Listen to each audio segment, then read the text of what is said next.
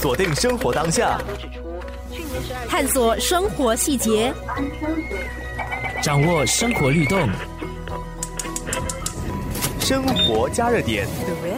三七七 A 节条文把男性之间的性行为列为刑事罪行，这是一九三八年英国殖民地政府统治新加坡期间的产物。二零零三年，英国废除把男男性行为列为罪行的法律，但是我国继续保留这节条文。事隔近二十年后，李显龙总理在今年八月的国庆群众大会上宣布，新加坡将废除三七七 A 条文。他指出，我国上一次在国会辩论三七七 A 的存废已经过了十五年，如今人们对这个课题的态度已经有明显的变化。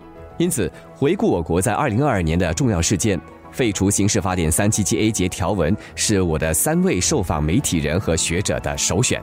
那么法理与道德这两个其实是有区别的。这个法理来说呢，在殖民地政府的时候，可能呃有它有用的这个地方。不过以现代这个社会、现代这个个人价值观来说，那么可能就比较有点脱节。所以我们的未来也必须试试看，怎么样的可以让国人有不同的这个价值观，有不同的这个生活方式，如何的来共用世俗的一些空间。所以废除。这个三七七条例其实也是非常实意的一个做法。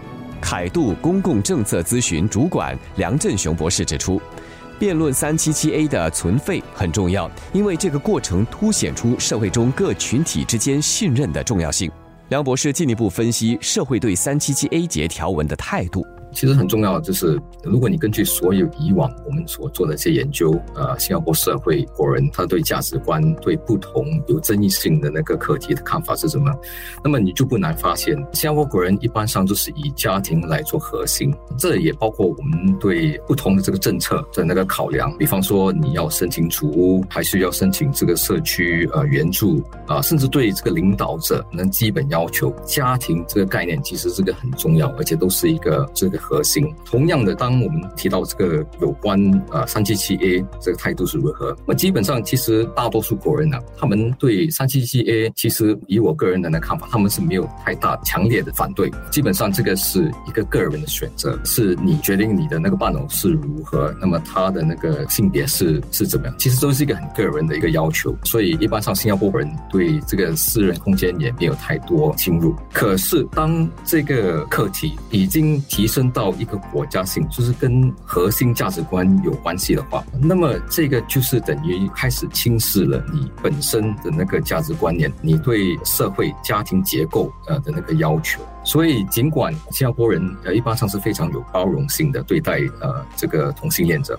但是，呃，当这个课题开始侵蚀到你本身价值观、对社会这个家庭结构时候，那么你你就会有反应，那么你也就开始会对这个课题产生反感，甚至对同性恋者有敌视。那么很重要就是我们在谈到这些较为敏感的这课题的时候。啊，很重要就是不应该混淆这个主观的这个情绪。生活加热点。联合早报言论组主任叶鹏飞认为，本质上来说，废除刑事法典第三七七 A 节条文和修改宪法保障婚姻的定义，这是双方各让一步的方案。不过，这也是政治上的妥协。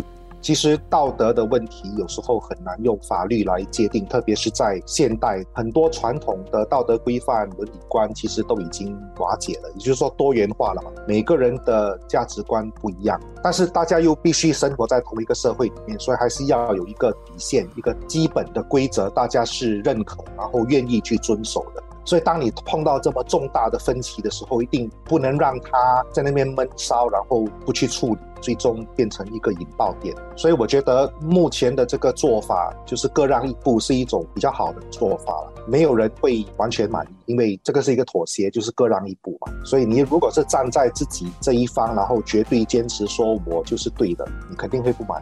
但同时，你要想到另外一方，其实他们也不满，所以这个只能是一个妥协，然后大家是学会去接受的。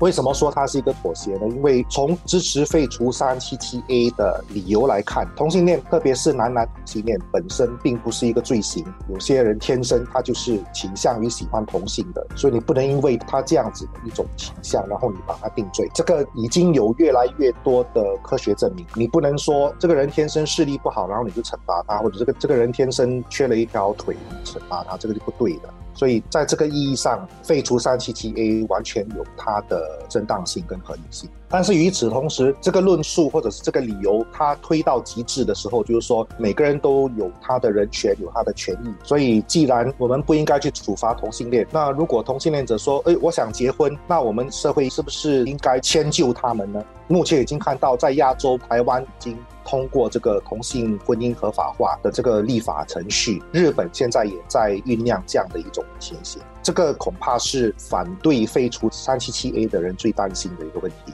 所以，为什么才会有修法？比如说，由国会来定义什么是婚姻。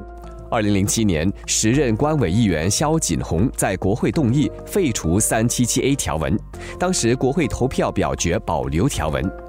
自二零一零年以来，支持同性恋者多次在法院挑战三七七 A 条文，把它违反宪法第十二条“法律面前人人平等”的精神。就这一点。华为媒体集团新闻中心政治新闻主任何希微特别指出，这是政府不得不正视的条文。在我们的那个宪法里头，第十二个条文 Article Twelve，它是有一个法律面前人人平等的这样的一个说法。那如果你一直用这个 Article Twelve 去说的话，那为什么女女之间就不是罪？为什么男男之间就是罪？所以你再挑战下去的话，终究有一天，这个男男之间又为什么是可以？但我不是完全违背 Article Twelve 的这样的一个概念。有一天是完全会被挑战，而法庭就已经看到这个威胁了。另一方面，我自己觉得啦，哈，从政治治理的角度，李显龙总理他再过几年吧，就应该会卸任了。那我们也知道，这个总理呢，他不是一个喜欢把棘手的难题，呃，交给下一代去处理的人。他经常说：“I will not kick the can down the road。”我不要把那个罐子踢到这条路上去，然后看是谁接到那个罐子，他就去负责。所以我觉得他有几个必须做的东西，一个就是马来妇女戴头巾的问题。这个戴头巾的问题在一定的程度上已经处理，但是接下来呢就是这个。所以现在我们的四 G 马上就要主政的时候，我觉得呃，总理也觉得已经刻不容缓了。应该去正视这个东西啦。另外一个大的原因就是整个世界那天在国会里头，尚木根也给大家看了同性之间除罪化的这样的一个趋势，已经是在世界各地都在发生了。那你不这样去做的话，当然投资啊，当时美国佩洛西来的时候，他也有做这样的一个要求的。投资者来这里也不希望说看到好些的束缚还在存在，就显示这个国家好像特别多的约束，他们也会很担心。